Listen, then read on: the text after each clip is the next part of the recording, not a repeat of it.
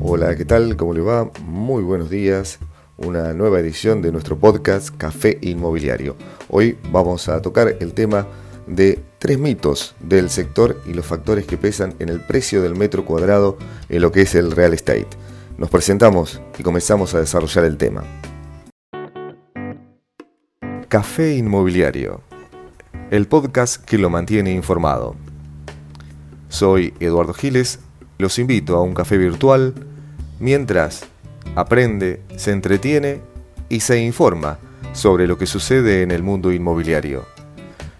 Los acompañaré con tips, sugerencias y las noticias más salientes del sector.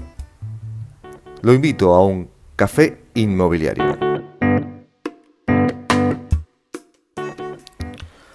Apareció hace unos días atrás un informe en el diario El Cronista eh, del consultor económico especializado en el sector inmobiliario José Stein, donde dice que un enorme stock en ventas convive con un nivel muy bajo de operaciones.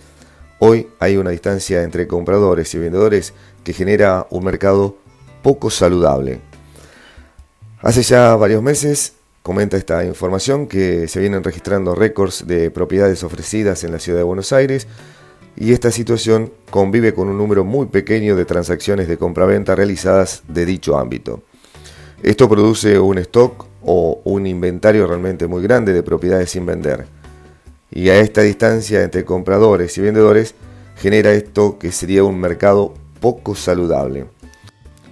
El mito número uno, las propiedades en Argentina son activos dolarizados.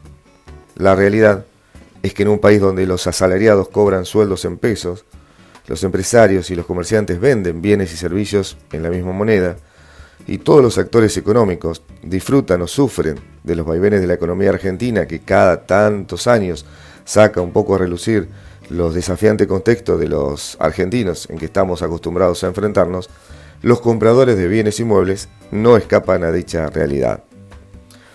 Podemos decir que las propiedades cotizan en dólares o su valor puede ser expresado en esa moneda, pero el metro cuadrado no valen dólares. Es por eso que cuando la devaluación de la moneda corre a una velocidad mayor que la tasa de inflación, los países de la región cuyos valores de propiedades se expresan en moneda local automáticamente ajustan al valor de la baja de la moneda estadounidense o viceversa. Mientras tanto, la misma situación que se produce en Argentina genera un ajuste automático en la cantidad de transacciones y un impacto de menor cuantía en el precio. Si los propietarios cambiaran el, chip y pensaran que esta situación será más prolongada, podrían contribuir a sincerar la realidad de los precios publicados o flexibilizar la baja en una negociación en los valores de cierre. El mito número 2 es que el valor del metro cuadrado siempre sube.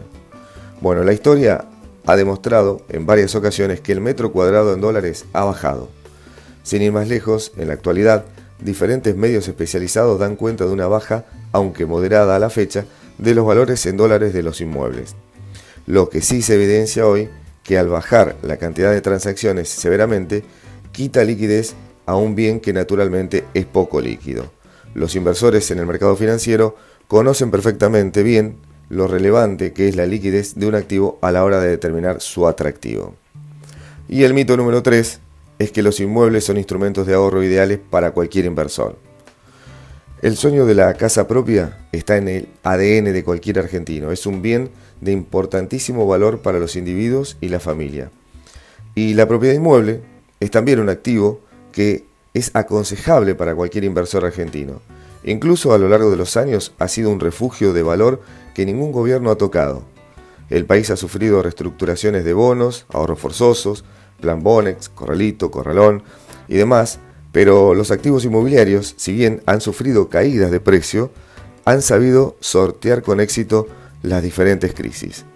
De todos modos, recordemos que por ser un activo con poca liquidez, se suele recomendar que los bienes inmuebles no superen un cierto porcentaje del valor de una cartera de inversión.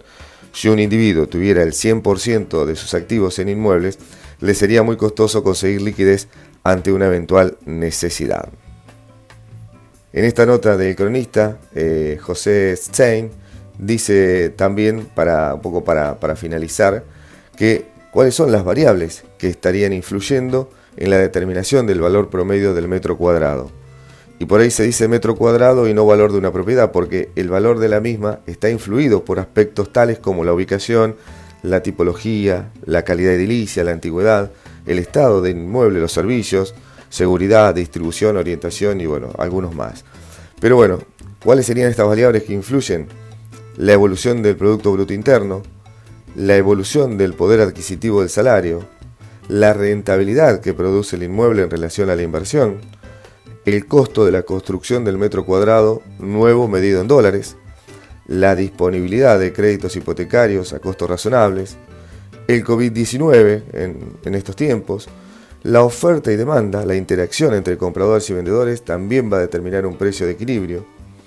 Y con todo esto lo más probable es que en los próximos meses, con el devenir de las de los acontecimientos y en lo que la medida de los actores del mercado inmobiliario asesoren a sus clientes en temas un poco más amplios que los aspectos legales o transaccionales, los compradores y vendedores van a encontrar un punto de acuerdo que va a permitir que este número de transacciones promedio en el mercado inmobiliario se acerquen más a la medida histórica. Esto hará más líquidos los inmuebles y el mercado va a poder influir y beneficiar a todos los participantes del mismo. Así estamos hoy estos tres mitos que desarrolla José Stein en el cronista, que habla de los tres mitos del real estate, del sector y los factores que pesan a la hora de conocer el precio del metro cuadrado en, en la construcción. Así estamos, esto es informe del día de hoy, esto es Café Inmobiliario, el podcast que te mantiene informado. Le agradecemos que nos haya escuchado y nos encontramos la próxima semana.